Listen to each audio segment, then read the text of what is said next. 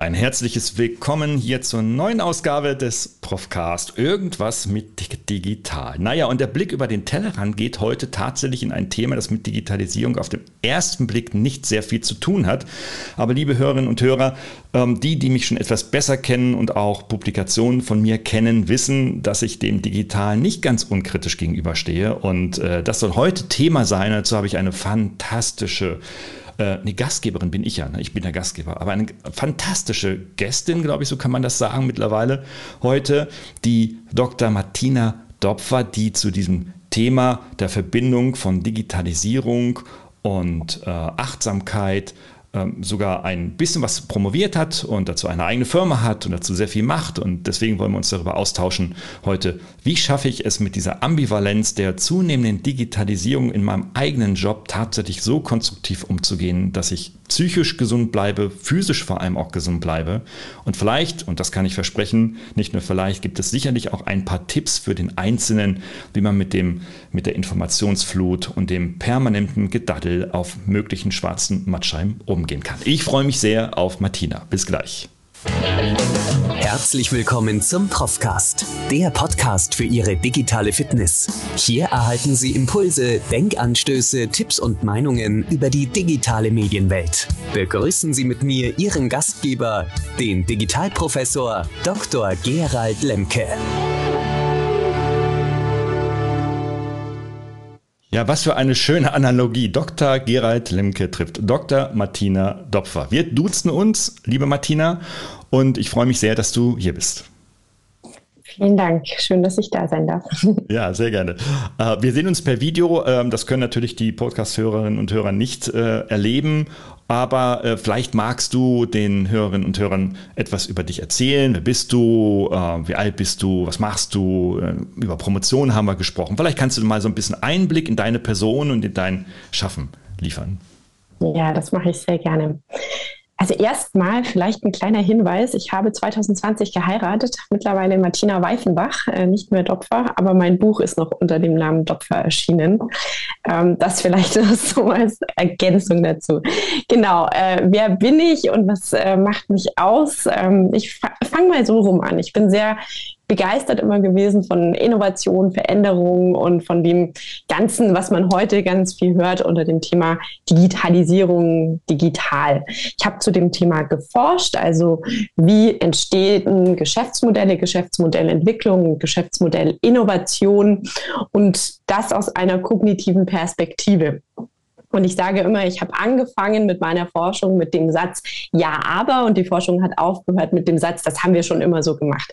Also diesen großen Widerständen, die ja oft auch ja einen starken Einfluss darauf nehmen, wie Innovation und Veränderung in Unternehmen gedacht und auch gehandhabt wird. Und für mich war dann die große Frage, was können wir tun? Wie können wir vielleicht Menschen, Unternehmen helfen, motivierter Veränderungen anzugehen und zu merken, das kann ja vielleicht auch gut sein für mich. Also es ist nicht immer unbedingt eine Gefahr. Und darum bringe ich heute mit meinem Unternehmen Mindway Achtsamkeit, Innovation und neues Arbeiten zusammen in sogenannten Lernreisen. Also das ist ein bisschen mehr als Trainingsprogramme, nämlich es geht darum, Menschen wirklich mitzunehmen und ihnen eben ja auch aus eine Erfahrung heraus bewusst zu machen, ich darf das, ich kann mich einbringen in, in Innovation und Veränderung. Ja. Und ja, zu dem Thema habe ich auch ein Buch geschrieben, Achtsamkeit und Innovation in integrierten Organisationen. Was vielleicht noch zu mir, ähm, ja, ich habe eine Familie, ich habe eine kleine Tochter seit elf Monaten, die bringt mir auch sehr viel über Achtsamkeit bei, jeden einzelnen Tag. Ähm, und ähm, ja, und daraus lerne ich auch gerade, was es heute bedeuten kann, Unternehmertum, Forschungsgeist, Muttersein zusammenzubringen und immer wieder zu sich zu kommen und zu sagen, bin ich gerade da? Wie geht es mir eigentlich? Und ich glaube, das ist gerade etwas, woraus ich sehr, sehr viel auch wieder für meine Arbeit mitnehme. Also erstmal sorry natürlich für diesen Namenswechsel, äh, beziehungsweise warum habt ihr nicht einfach einen Doppelnamen genommen? Da hätten wir das Thema jetzt nicht gehabt in der Einführung. Aber ja, natürlich. Ich habe es jetzt also auch korrigiert. In den Show Notes findet ihr dann auch alle Informationen über die Martina.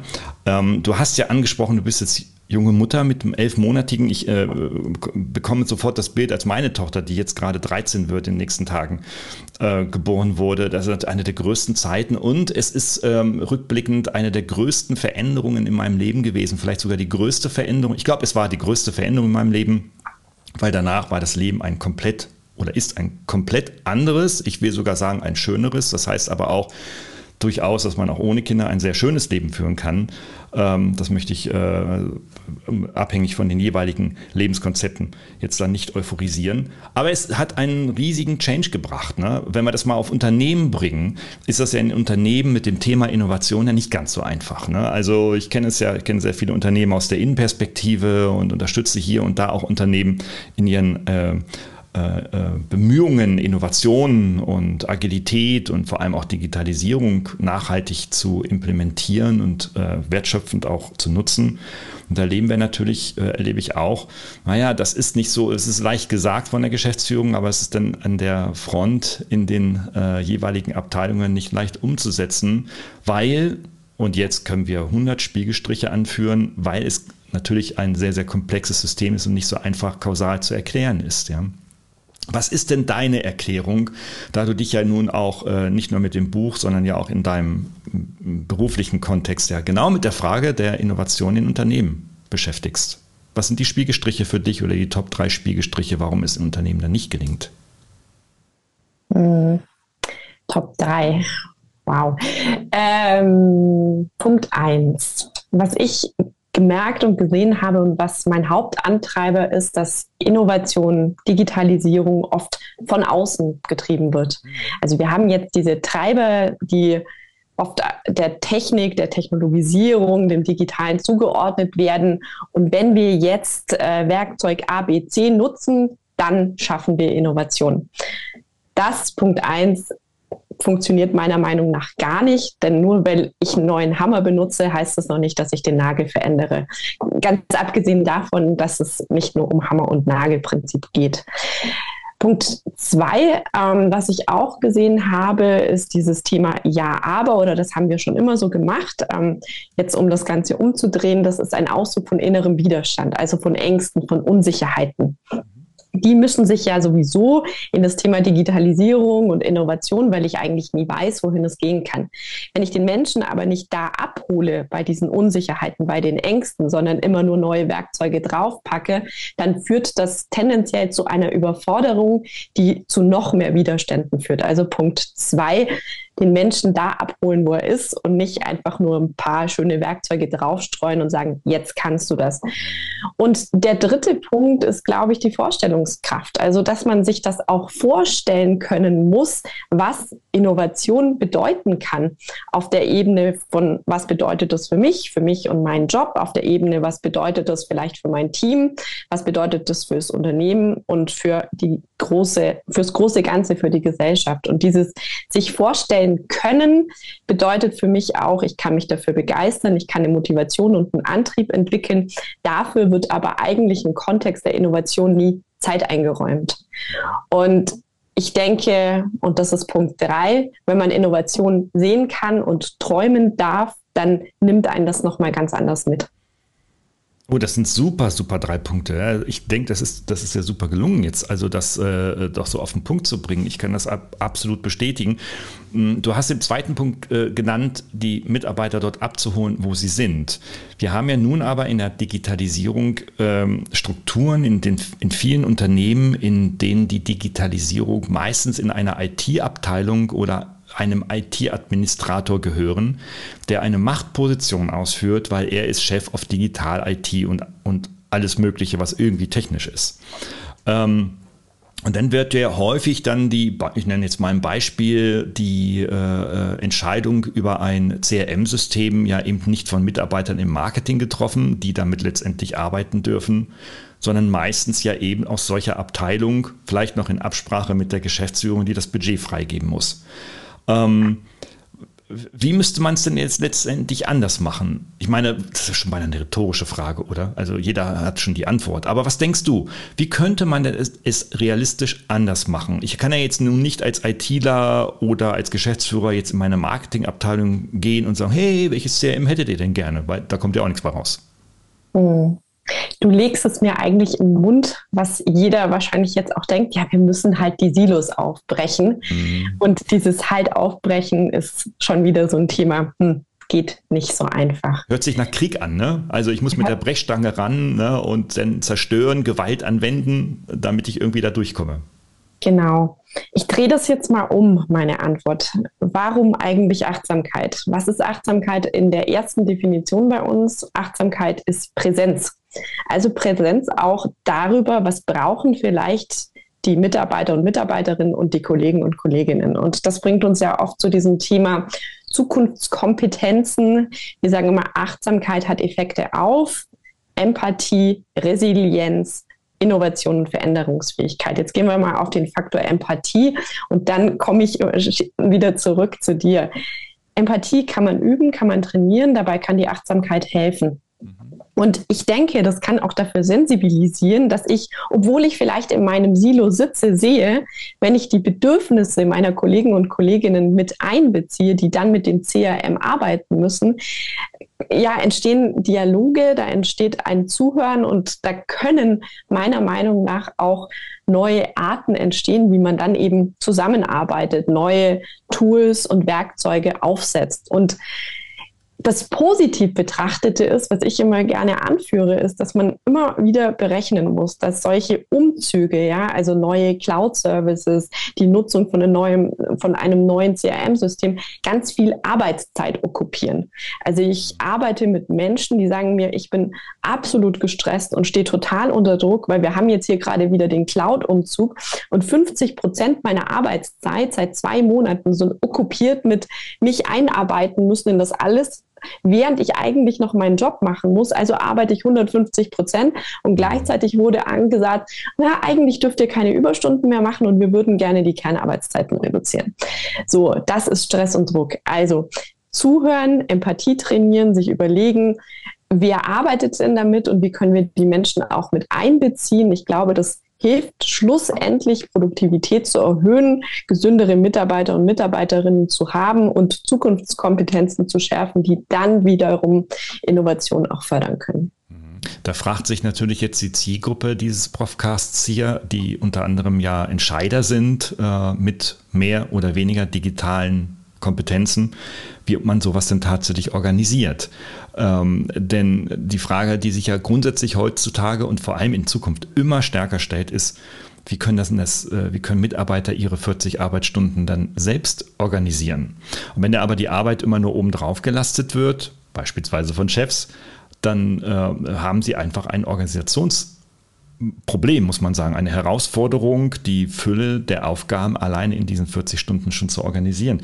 Das war im Übrigen schon immer so. Ne? Als Projektmanagement so in 70er, 80er Jahren in deutschen Unternehmen so breit war, war es genau das gleiche Thema. Man hat Projekte immer add-on gemacht auf die ähm, rein funktionale Arbeit und äh, ich kann mich noch sehr, sehr gut an unzählige Trainings erinnern mit Projektmanagern oder angehenden Projektmanagern, dann sagten, ja, wann soll ich denn das auch noch machen?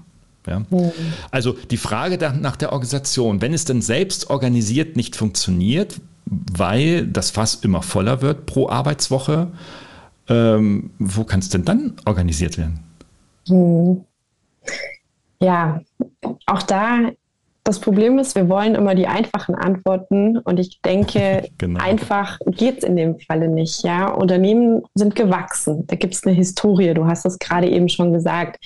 Und die Historie entsteht ja auch, wenn wir aus der betriebswirtschaftlichen Sicht drauf schauen oder aus dem Innovationsmanagement viel aus, wie sind Organisationen eigentlich strukturiert. Wir haben die strategische Ebene, wir haben normative Ebene, wir haben die operative Ebene und ganz lange ein Mindset von, es muss von oben nach unten organisiert werden und ganz wenig aus diesem von innen heraus wächst es zusammen, ja. Und ich bin der mhm. Meinung, das explodiert gerade. Du hast ein Wort vorher gesagt, das nennt sich Agilität, ja. Agilität wird dann auch noch drüber geschüttet. Übrigens, jetzt sind wir, haben wir strategisch beschlossen, wir sind agil. Juhu. Mhm. So eben nicht, ja. Und jetzt bringe ich mal nochmal die ganz rein menschlich operative Ebene mit hinein. Was kann man weglassen, ja? Und wie können wir von innen heraus auf Mitarbeiter, Mitarbeiterinnen-Ebene, Teams-Ebene beschließen, wo kann man weniger machen? Man braucht zum Beispiel nicht den ganzen Tag in Teams-Meetings und sonstigem sitzen. Da kann man weniger machen. Man kann sich auch immer wieder in einem Meeting, in einem Projekt die Frage stellen, was davon brauchen wir nicht? Aber ich denke, um das tun zu können von innen heraus, braucht es die Erlaubnis. Und die Erlaubnis aus der strategischen Ebene heraus von, was braucht es nicht, was können wir weniger machen, was brauchen wir nicht mehr, mhm. in Verbindung mit diesem von innen heraus befähigen zu Agilität, zum Nein sagen und damit auch wieder zum Ja sagen für anderes, glaube ich, das kann ganz, ganz viel Raum schaffen für Handlungen. Und ich habe es jetzt versucht einfach zu machen, weil ich merke in meiner Arbeit, wenn ich eben, ich arbeite mit eigentlich mittlerweile allen Ebenen, wenn ich diese kleinen Tools hineingebe und die Menschen die annehmen, dann passiert ganz viel. Und es hat eben auch einen Effekt auf dann wiederum das große Ganze.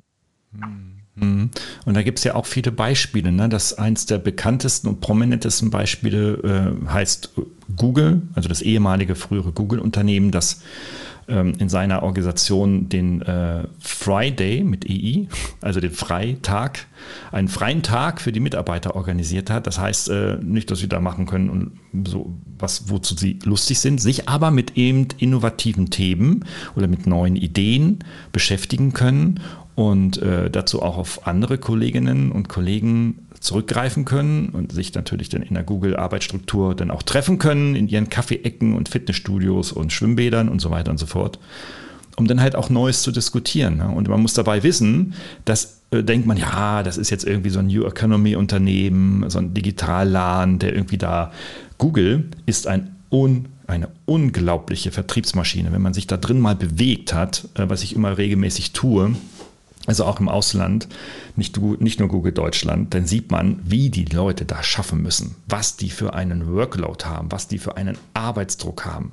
Google lebt davon, Anzeigen zu verkaufen. Und diese ganze Maschine Google arbeitet mit 99 Prozent der Mannschaft, Anzeigen zu verkaufen. Und jeden Tag und jede Minute wird gemessen, wie viel Anzeigen mit welchem Umsatz verkauft wurden. Da zu sagen, hey, ihr habt jetzt mal einen Freitag frei, in dem ihr keine Anzeigen verkauft, also, ne, ich will nur sagen, das funktioniert in einem vertriebszentrierten Unternehmen, wo es normalerweise überhaupt nicht fun funktioniert, weil die KPI einfach nur Umsatz ist und nichts anderes, funktioniert es.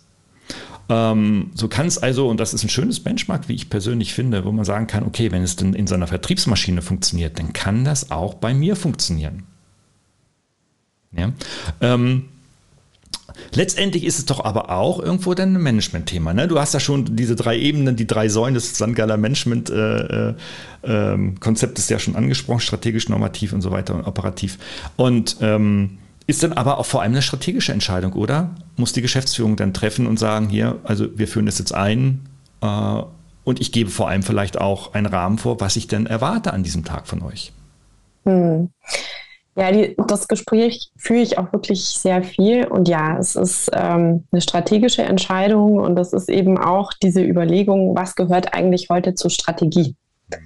Also wir, ich unterhalte mich viel mit Menschen, die fragen, also unser Einstieg zum Beispiel, obwohl das nicht immer unser oder obwohl es nicht auf der Hand liegt, ist oft über zum Beispiel Betriebsgesundheitsmanagement oder über HR obwohl mein Wunsch immer war, über das Thema Innovation und Digitalisierung in Unternehmen zu kommen.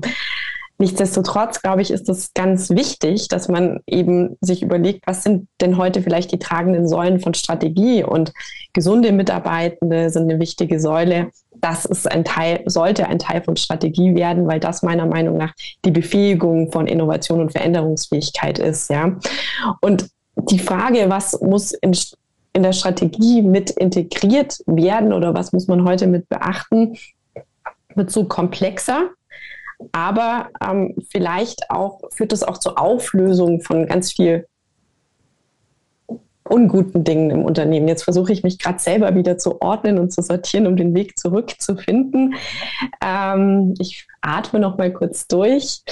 Also, um was geht es bei Strategie und strategischen Entscheidungen? Ich glaube, ein Commitment zu diesen neuen Themen und letzten Endes aber auch wieder zu einer Erlaubnis, ja, zu einer Erlaubnis, dass Dinge im Unternehmen entstehen können, die vielleicht nicht strategisch mit eingeplant worden sind und nicht in KPIs mit eingepreist worden sind. Weil ich denke auch, dadurch entsteht zum Beispiel Raum für Neues, für Innovation, für Kreativität im Unternehmen. Ich hoffe, ich habe den Bogen jetzt geschafft. Mhm. Und dann stelle ich mir gleich die Frage, wenn das also von der Geschäftsführung beispielsweise kommt, ähm, wie nehme ich denn meine Führungskräfte mit? Eine zunächst erstmal offene Frage. Vielleicht können wir das nach dem Jingle gleich mal uns der Antwort nähern.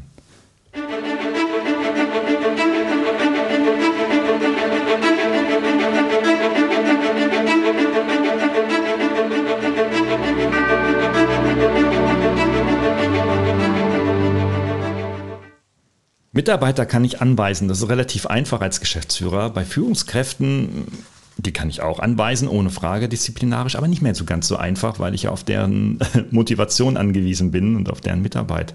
Aber wie kann ich jetzt quasi den Wandel voranbringen und damit Innovation voranbringen äh, mit meinen Führungskräften? Hast du Erfahrung daraus, Empirie heraus aus deiner Forschung?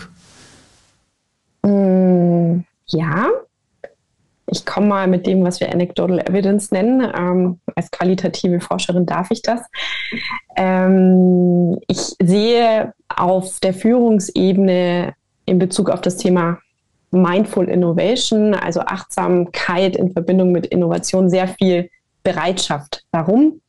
Weil die Führungskräfte merken in den letzten Jahren Ebene 1, ähm, es ist ganz viel in Bewegung. Sie müssen mit ihren Mitarbeitern und Mitarbeiterinnen in Kontakt kommen über digital, über Hybrid. Also so dieses Thema, wie kann ich gut Sorge tragen und kommunizieren in einer Welt, wo alles irgendwie in Verschiebung ist.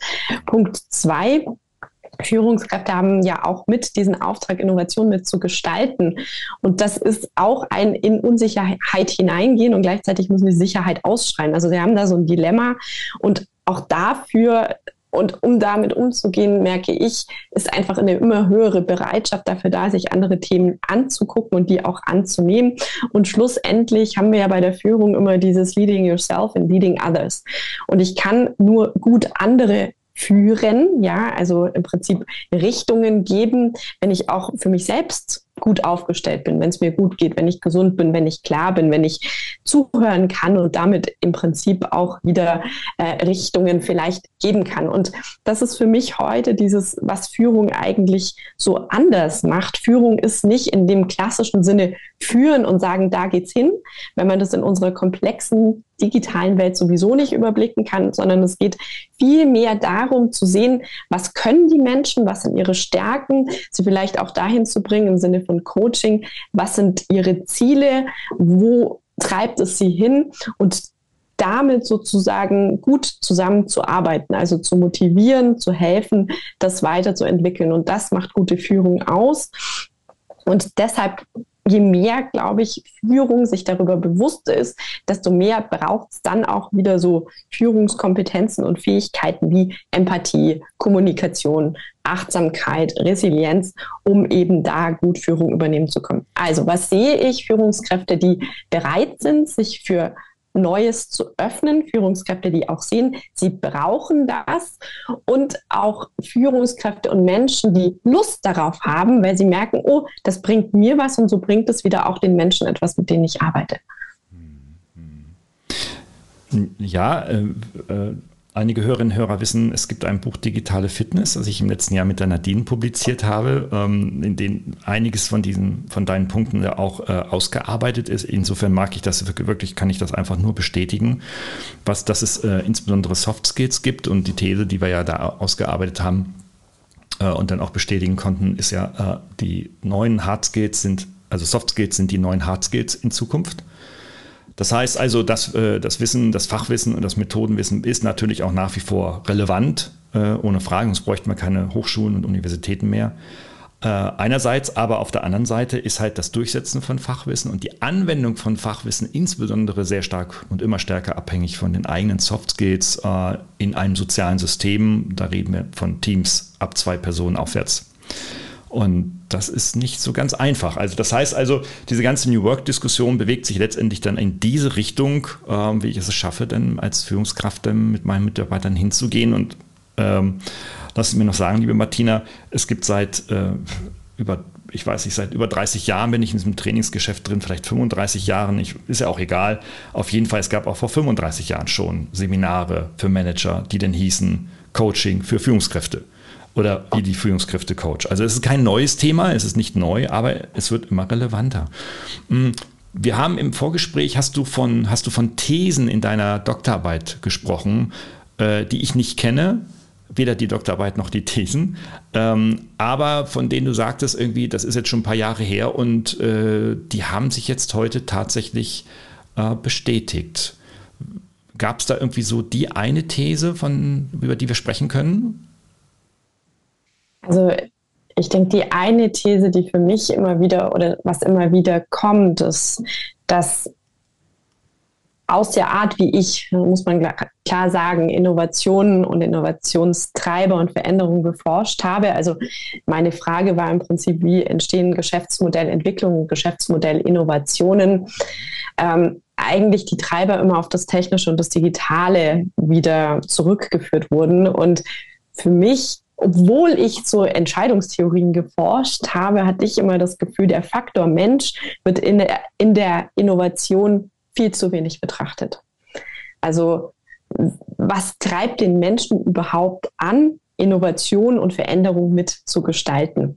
Es war eben sehr viel technisch, sehr viel technologischen Veränderungen etc. zugeordnet.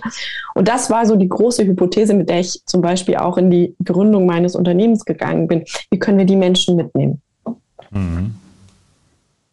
Okay, und, und da hat sich etwas bestätigt gesehen in deiner praktischen Arbeit nach dieser. Das ist, weil das ist ja, das ist ja nicht bei jedem so, ne? Also es werden viele Doktorarbeiten geschrieben, ähm, äh, aber die wenigsten weiß man nach fünf oder nach zehn Jahren, okay, äh, hat das wirklich auch einen Wert gebracht oder hat sich dort etwas bestätigt oder eben nicht bestätigt, ne? À la Karl Popper.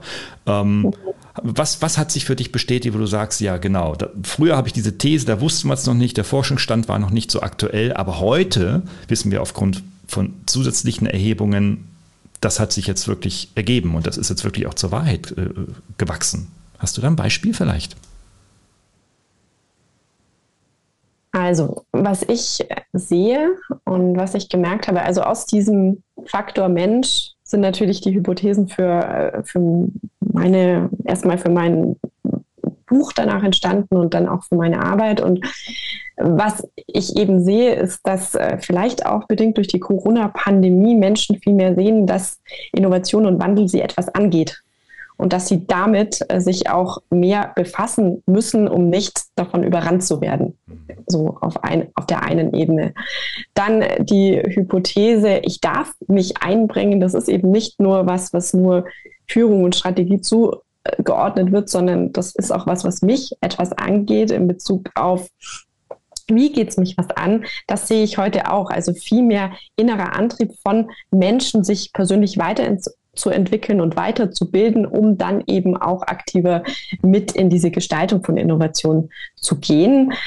Und ähm, die andere Geschichte, die sich aus diesem Thema Innovation und Faktor Mensch auch abgeleitet hat, war für mich, dass man Innovation von aus dem Inneren des Unternehmens heraus ganzheitlich denken muss. Und auch hier sehe ich gerade ganz, ganz viel Aufbruch. Also als konkretes Beispiel, wenn eben Vorstandsebenen auf mich zukommen und sagen, was bedeutet das denn eigentlich und wie können wir das denn wirklich vernetzt angehen, das Thema Innovation und das Zusammenbringen mit anderen Faktoren wie Gesundheit, wie Kommunikation, wie aber auch technologischem Verständnis, dann ist das eine weitere Hypothese, die sich daraus sozusagen ergeben hat, die sich jetzt gerade bestätigt und wo ich, wo ich einfach Wind spüre, ja, also ein Wind der Bewegung. Mhm. The Wind of Change, wie Scorpions mal gesungen hat, auch 89 bzw. 90 dann bei der Grenzeröffnung. Genau. genau. genau. Daher kennen es die meisten. Äh, ja, das ist äh, in der Tat so. Diesen Wind spüren wir, spüren wir alle. Also Wandel ist nicht mehr die Ausnahme, sondern es ist die Regel. Ähm, das nehme ich auch so wahr. Selbst auch im, im äh, Hochschulkontext ist es auch so, das ist längst keine Ausnahme mehr, sondern wirklich täglich auf der Agenda drauf mit den aktuellen Herausforderungen und Veränderungen umzugehen. Und im Unternehmen ist es natürlich noch genauso, noch stärker wahrnehmbar, weil die Kunden einfach sehr stark, sehr stark, äh, ja, sich verändern ist falsch, aber sich weiterentwickeln und vor allem die digitalen Möglichkeiten nutzen. Ne? Ähm, Sie nutzen die digitalen Möglichkeiten, da möchte ich eine kleine Brücke bauen, jetzt zum nächsten Thema, weil wir haben ja einige Tipps versprochen am Anfang, oder ich habe es versprochen. Ähm, jetzt äh, wissen wir, dass die äh, mobile Datennutzungszeit äh, weltweit stetig wächst. Ähm, ich habe Erhebungen gemacht noch vor fünf Jahren, äh, wo wenn du bei 3,8 Stunden Smartphone-Nutzung durchschnittlich zwischen 14 bis 60 waren, das sind Zahlen, da träumen wir heute von. Äh, wir sind längst bei sechs Stunden angelangt. Ähm, da ist noch kein Ende. Das heißt also, Menschen nutzen den ganzen Tag das Smartphone. Für was auch immer, das wollen wir gar nicht diskutieren, sondern sie nutzen es einfach. Punkt. Das ist Fakt. Ähm, und in Unternehmen ist es natürlich nun auch so. Sie nutzen dort auch ihr Smartphone, sowohl privat als auch für betriebliche Zwecke. Aber sie nutzen natürlich auch noch andere Tools, ob das nun künstliche Intelligenz-Tools sind oder wir haben eingangs von dem CRM gesprochen oder irgendwelche SAP-Gadgets und so weiter und so fort. Sie sind den ganzen Tag mit digitalen Apps beschäftigt, sie zu füttern, sie zu bedienen, sie zu schließen, sie zu öffnen, sie zu finden und so weiter und so fort. Das überfordert Menschen. Da sind wir, das wissen wir heute, auch wissenschaftlich wissen wir das, dass das die Gehirne der Menschen überfordert. Und äh, nichtsdestotrotz ist die Digitalisierung aber der Innovationstreiber schlechthin aktuell und vor allem auch für die nächsten Dekaden. Das ist auch unbestritten. Jetzt leben wir in einem Dilemma. Einerseits sind wir von den technischen Chancen absolut überfordert, wenn wir sie so nutzen. Sind ausgebrannt nach kurzer Zeit, das geht mir genauso, nach Wochen, Tagen, Monaten spätestens. Aber andererseits ähm, wächst dieser Bereich. Also es ist so, als wenn ich jetzt sage, okay, ich, äh, ich trinke super viel Alkohol jeden Tag, aber ich müsste weniger trinken, aber der Alkohol wird immer mehr und er wird immer billiger und immer verfügbarer. So, dann ist ein Dilemma, aus dem muss ich irgendwie herauskommen. Jetzt ist vielleicht als stoffliche Suchtstoff vielleicht nicht ganz vergleichbar mit ähm, geistigen Suchtstoff wie die digitalen Medien. Aber wie, wie, wie schaffe ich das? Achtsamkeit in diesem, also als Einzelmensch, weißt du, als einzelner mhm. Mitarbeiter, wie schaffe ich es, Achtsamkeit in meinen Beruf da hineinzubringen? Mhm. Das ist natürlich eine riesengroße Frage und wir wollen ja einfache Tipps. Ähm, ja, aber, aber äh, es gibt einfache Tipps. Ja? Es gibt einen Kollegen von genau. mir, der sehr, sehr einfache Tipps macht. Der sagt, schaltet den Strom ab, schmeißt die Smartphones weg äh, und äh, digital braucht kein Mensch. Also wir reden hier von 40 bis 50 Prozent der Menschen, wenn man sie in Deutschland befragt die das so sehen, so oder so ähnlich? Hm. Ich denke, es ist wichtiger, bewusst mit diesen Smartphones und digitalen Tools umzugehen. Also eine kleine Übung, die man mal machen kann für sich selbst, ist sich eine Minute äh, den Timer stellen, am besten auf dem Handy mhm. und mal eine Minute nichts zu machen. Also eine achtsame Minute zu machen, auf die Stille zu hören, auf die Atmung zu achten. Und danach kommt der Timer und man geht auf Stopp. Und dann hat man noch diesen Raum zwischen Reiz und Reaktion, wo man mal reinfühlen kann und merkt, dass dieser Daumenimpuls kommt und man eigentlich schon wieder klicken will und mhm. Nachrichten abrufen oder E-Mails abrufen und sonstiges. Und das ist aber ein ganz wichtiger Moment, weil in diesem Moment kann ich entscheiden, mache ich das jetzt oder mache ich es nicht. Mhm. Und ich denke, das ist so ein Tipp, den ich sehr gerne mitgeben würde, dieses bewusst wahrnehmen, ja, dass ich immer noch mal entscheiden kann, ob ich jetzt schon wieder die nächste Stunde auf meinem digitalen Device starten möchte oder ob ich noch einen Moment einfach bei mir bleibe, bei meiner Wahrnehmung, bei meinem Körper, bei meinen Sinnesempfindungen. Weil was ist denn Achtsamkeit? Achtsamkeit ist sich bewusst darüber zu sein, ja. Was sind meine Gedanken? Was sind meine Gefühle? Was sind meine Sinnesempfindungen? Und dieses Bewusstsein, das schafft ja auch Fokus und Klarheit. Und Fokus und Klarheit habe ich eben nicht dadurch, dass ich ständig ähm, ja von einer App zur nächsten hüpfe und im Prinzip ständig Informationen, Impulse in mein Gehirn sozusagen reinhämmere. Das andere ist ähm, jetzt auf die Arbeitswelt bezogen, was ich sehr viel sehe, ist, dass zum Beispiel die digitalen Meetings stark zugenommen haben, dass wir teilweise ja auch hier zwischen Videokonferenzsystemen konstant wechseln. Das heißt, unser, das Visuelle muss sich ständig auf neue Oberflächen einstellen. Es kommen ganz viele neue Impulse. Das ist auch anstrengend für uns und unser Gehirn, aber oftmals merken wir die Ermüdung gar nicht mehr durch die vielen Impulse, die da kommen. Und vielleicht kennt es der eine Hörer oder die eine Hörerin, dass man dann am Abend manchmal rausgeht aus dem Büro oder abschaltet und erstmal dieser, dieser totale Erschöpfungsmoment kommt, wo man wie blank ist. Um dem vorzubeugen, kann man zum Beispiel für sich auch bewusst sagen, ich plane mir Pausen im Kalender ein, wo keine Ahnung, zwischen jedem digitalen Meeting müssen mindestens 25 bis 30 Minuten liegen. Und dann noch dazu setze ich mir persönlich eine Erinnerung, wo ich sage, jedes Mal, bevor ich mich in das nächste Meeting einwähle, atme ich dreimal tief ein und wieder aus. Das direkte Arbeit mit dem Nervensystemausgleich zwischen Sympathikus und Parasympathikus hilft eben auch für sich selbst immer wieder so in diese Präsenz zumindest in Teilen zurückzufinden. Das war jetzt Tipp Nummer zwei. Und jetzt kannst du ja sagen, ob du noch einen dritten Wunsch hast für einen Tipp, äh, in welche Richtung das gehen sollte. Ja, vielleicht habe ich auch noch einen Tipp, aber na klar wollen unsere Zuhörerinnen und Zuhörer immer praktisch umsetzbare Tipps haben. Ähm, aber in der Tat, ja. Also du hast was ganz Wichtiges angesprochen, was ich bei vielen Menschen äh, als sehr produktiv und auch als sehr wirksam erlebe, nämlich äh, das Thema Fokus hast du angesprochen. Das war in einem Nebensatz ist es gekommen. Ich möchte daraus einen Hauptsatz machen. Fokussiere dich. Oder sogar mit Ausrufezeichen. Ähm, und äh, weil die digitalen Medien werden häufig so genutzt, um, um sich abzulenken, äh, um bewusst Langeweile zu erzeugen, um was wie auch immer. Und du kannst dich nicht fokussieren, wenn du abgelenkt bist. Punkt ausfertig. Ja, die ganze Multitasking-Forschung in Anführungsstrichen hat das seit vielen, vielen Jahren belegt, dass das nicht so ist. Ja. Äh, es gibt immer wieder Aussagen von anderen, auch so bei Vorträgen erlebe ich es immer wieder, ja, nee, ich kann bügeln, Fernsehen gucken und äh, noch was Drittes machen und dann noch was Viertes und noch ein Buch lesen und so weiter. Das mag sein, aber es ist eher eine subjektive Täuschung. Der, der, eigenen Wahrnehmung, ähm, wenn man dann fragt, was hast du geguckt und wie viele Falten sind in deinen Hemden drin geblieben und äh, was stand in dem Buchkapitel drin, wissen die wenigsten, was da wirklich passiert ist. Na, also insofern, das ist mittlerweile wissenschaftlich klar. Aber ähm, ja, also dieses Thema, Thema Fokus, ich gehe damit auch so um, ne? dass ich sage, okay, also äh, Mensch, ich könnte jetzt auf dem Smartphone gucken, weil ich bräuchte jetzt irgendwie eine Pause. Dann stelle ich mir mittlerweile wirklich die Frage seit einigen Jahren, wie gestalte ich diese kleine Pause? Du hast gesagt, dreimal tief durchatmen. Ne? Oder ich habe mit Kai Romhardt beispielsweise, großer Achtsamkeitslehrer in Deutschland, äh, ein guter Freund von mir auch ähm, darüber gesprochen, äh, wie er das beispielsweise so macht. Podcast auch natürlich in den Show Notes äh, um da nochmal reinzuhören. Ähm, aber vor allem auch, dass ich dann so, so eine Selbstreflexion entwickelt habe über die Jahre, dass ich sage, ich merke jetzt, wie mein Daumen eine Nachricht abfordern will. Und dann halte ich diesen Daumen zurück.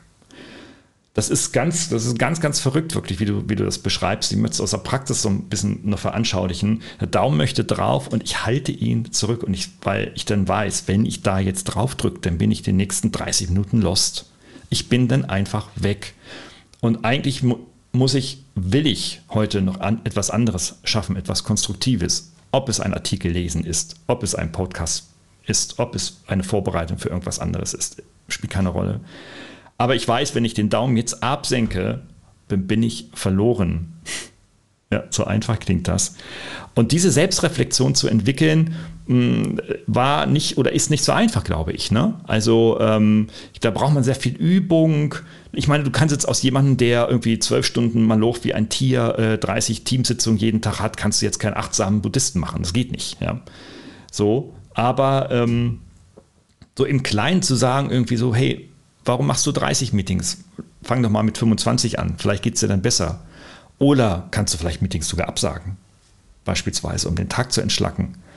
Ähm, ich glaube, das sind so ganz, ganz kleine Mini-Entscheidungen, weißt du, vom Daumen hin bis zum Kalendermanagement, die dazu beitragen können, Räume und Zeit für achtsames Handeln, für Atemübungen beispielsweise oder für eine kleine Yoga-Übung oder eine Dehnübung oder wenn man am Schreibtisch ist, irgendwie mal was mit seinen Schultern zu machen und so weiter, einfach auch zu nutzen. Ne?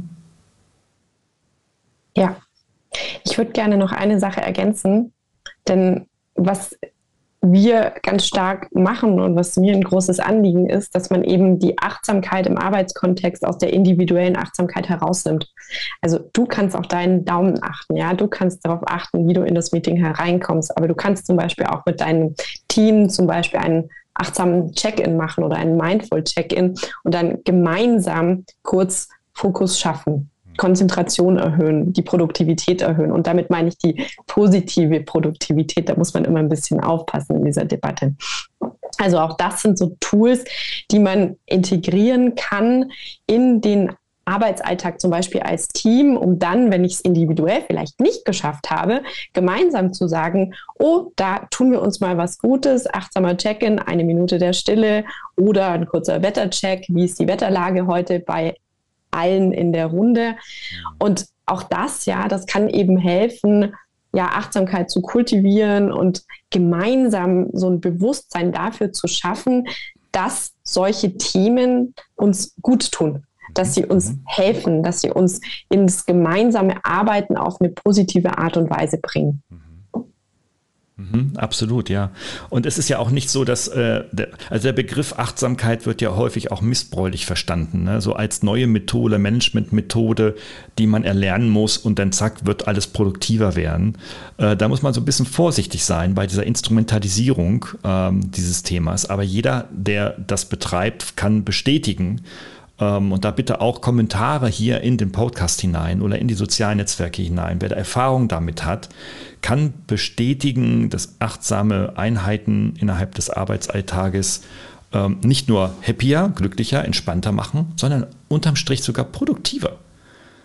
Und ähm, das, sollte, das sollten wir in unserer Leistungsgesellschaft, in der wir in Deutschland ja äh, fraglos leben, sollten wir das viel, viel stärker berücksichtigen und auch kommunizieren und auch verteilen. Das ist mir also auch ein persönliches Anliegen, ganz wichtig. Ja, absolut. Und eben Achtsamkeit auch nicht als ein Pflaster betrachten, dass man mal draufklebt auf das, was alles nicht so toll ist, sondern ja. Achtsamkeit als eine Einladung sehen, ja, zu dem zurückzukommen, was uns als Menschen vielleicht auch einfach ausmacht, weil wir sind eigentlich keine Digitalwesen, sondern wir sind Menschen aus Fleisch und Blut mhm. mit einem Geist, mit einem Körper und das Digitale ist so ein bisschen dazu gekommen. Ich habe immer dieses Bild davon, ähm, ob unsere Kinder uns irgendwann sehen als diese Wesen, die keine Hände mehr haben, sondern im Prinzip so Smartphones, die da so dran geklebt worden sind, ja. Und uns irgendwann, meine Hoffnung ist, dass sie uns irgendwann fragen, was habt ihr denn immer mit diesen Dingen da auf euren Händen gemacht oder hattet ihr überhaupt noch Hände? Also davon mal wegzugehen, sich davon zu lösen und sich auf das Wesentliche zu besinnen, da kann eben Achtsamkeit auch helfen und das hilft uns im Ganzen, ja, privat und beruflich, um uns auch ja klarer darüber zu werden, warum sind wir da, warum tun wir, was wir tun und wie können wir uns dadurch eben wieder gut einbringen, zum Beispiel in so Themen wie Innovation. Ich habe noch, mir fällt noch gerade ein Mega-Hack ein, der Mega-Hack des Tages, ähm, der mir wirklich geholfen hat. Ich lese einfach keine Nachrichten mehr. Also das heißt, ich schaue natürlich schon noch einmal Nachrichten am Tag, ich gucke mir auf der Tagesschau-App die Highlights an. Ähm, ich höre morgens einmal den Handelsblatt-Ticker, der dauert so sieben, sieben bis zehn Minuten. Mehr Zeit investiere ich nicht. Morgens zehn Minuten, abends zehn Minuten und dann ist Schluss und ich gucke zwischendurch kein Spiegel online und nichts mehr. Ich habe sämtliche Zeitungsabos in Print abbestellt. Ich habe noch zwei in digital, die ich aber kaum noch nutze. Das ist eigentlich eher so ein psychologisches Backup, äh, FOMO-Effekt. Ne? Ich kann nichts verpassen, daher habe ich diese Abos noch. Und aber ich schaue keine Nachrichten mehr. Warum? Zwei Dinge mache ich. Ich mache das seit Jahren. Zwei Dinge äh, beobachte ich. Das erste, ich beschäftige mich, mich, mich nicht mit Themen, die ich sowieso nicht ändern kann. Dafür schaffe ich Zeit, mich mit Themen zu beschäftigen, die ich verändern kann. Das ist viel, viel, viel wichtiger. Damit werde ich viel selbstwirksamer. Unterm Strich sogar auch noch viel zufriedener. Und zweitens, äh, nehme ich wahr, dass meine durchschnittliche Stimmung über den Tag betrachtet positiver ist, wenn ich keine Nachrichten konsumiere. Denn der Charakter von Nachrichten ist Aufmerksamkeit zu erzeugen durch Panik und Stress und Krieg und solchen Geschichten. Und äh, warum soll ich mir das antun? Erstens, weil ich sowieso dann nicht verändern kann. Ich kann in der Ukraine nichts verändern. Ähm, und zweitens ähm, macht es mich sogar auch noch unglücklich, weil wenn ich mich denn tatsächlich mit dem Schicksal der Menschen in der Ukraine beschäftige, wie kann ich da gute Laune behalten? Und wie kann ich dann mit der guten Laune Studenten ausbilden, meine eigene Tochter nach vorne bringen und vor allem mich auch noch leistungsfähig halten? Das ist quasi unmöglich. Das sind zwei Effekte am Beispiel Ukraine. Wir können das gerne äh, diskutieren. Und ja, es ist wichtig, Anteil zu nehmen und das tue ich auch. Aber ich muss mich nicht jeden Tag damit beschäftigen. Das ist mein ganz persönlicher Hack des Tages. Sehr schön.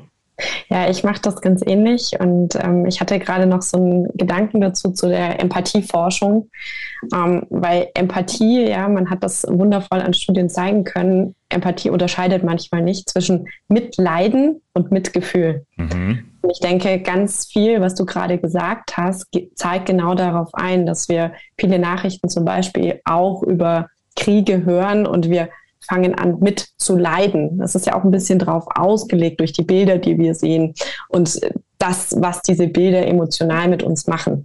Aber auch diese Unterscheidung ja zwischen Mitleid und Mitgefühl, das mal zu merken, zu realisieren, da können Achtsamkeitsübungen auch wunderbar dabei helfen. Ja, kann vielleicht auch helfen zu sehen, wo habe ich einen Möglichkeitsraum, wie du das gerade beschrieben hast, und wo habe ich vielleicht keinen Möglichkeitsraum, aber kann irgendwie trotzdem mitfühlend da sein, sozusagen mhm. in einer Form der Akzeptanz. Es ist mir nur gerade dazu noch eingefallen, die Forschung ist übrigens von Tanja Singer, also wenn sich das äh, Menschen nochmal anschauen wollen oder nachlesen. Mhm. Ja, und in der Tat kann man ja auch, also der Christ, ich habe einen Freund, der ist Christ, überzeugter Christ und sagt, ja, ich bete einmal am Tag für die Menschen in der Ukraine. Ich nehme mir fünf Minuten Zeit, um für diese Menschen zu beten. Ich kann auch nach buddhistischen Lehren, kann ich auch sagen, okay, äh, ich mache eine Achtsamkeitsübung ne, äh, beispielsweise und äh, beschäftige mich mit den Menschen und zeige und drücke mein Mitgefühl konkret ja. aus und kann vielleicht sogar auch Wünsche aussprechen. All das geht ja, das kann ich ja alles machen. Aber ich muss um Gottes Willen nicht alle Stunde Spiegel online lesen mit den neuesten Videos und, und Bildern von Zerstörung, Mord und Totschlag. Das ist nicht gut. Dass das schlecht ist, das weiß jeder Mensch. Aber ich kann es jetzt nicht ändern. Wenn ich es wollte, mache ich ein Projekt draus oder wie auch immer oder schließe mich einer Organisation an oder miete mir einen LKW und fahre Zahnbürsten drüber. Egal. Das kann ich alles machen. Aber ich muss mich nicht jeden Tag damit beschäftigen. Hm. Ja, ich darf mich dazu entscheiden und ich darf mich auch dazu entscheiden auf einer neurowissenschaftlichen Ebene, ob ich meiner Amygdala sozusagen der Drama Queen im Gehirn immer mehr Futter gebe, damit sie wächst und steigt und immer noch mehr das Gefühl hat, ich muss was tun, ich muss was tun, ich kann es nicht, also brauche ich noch mehr Informationen ja. oder ob ich eben sozusagen anderen Teilen des Gehirns mehr Raum gebe, zum Beispiel der Insula durch Mitgefühlsübungen oder Mitgefühlsmeditationen. Also das sind auch Entscheidungen, die man treffen kann und ich glaube, bewusster treffen kann, wenn man weiß, was eben in uns selbst so passiert, wenn wir auf eine bestimmte Art und Weise agieren. Und mich hat letztens einer gefragt, ein Freund, vielleicht abschließend dazu noch, ähm, dachte, ja, was machst du denn dann in der Zeit, während ich Spiegel Online lese? Was machst du denn in der Zeit? Also ich brauche für so einen Artikel, keine Ahnung, 10, 15, 20 Minuten, je nach Länge. Was machst du in der Zeit? Da habe ich überlegt, ich sage, hm, die Frage konnte ich jetzt auch nicht so spontan an, beantworten. Wir haben dann drüber gequatscht. Ich habe nochmal drüber nachgedacht und sagte, ja. Und dann kam ich zu der Antwort. Ich beschäftige mich in der Zeit mit der Frage, was macht mir jetzt am meisten Spaß? Oder welche Aufgabe oder welcher Artikel oder welches Buch oder welches Gespräch bereitet mir jetzt die, die höhere Freude? Also nicht die maximale, aber was, was gibt mir Freude? Was gibt mir die Good Vibes für diesen Tag? Das mache ich dann in diesen 20 Minuten.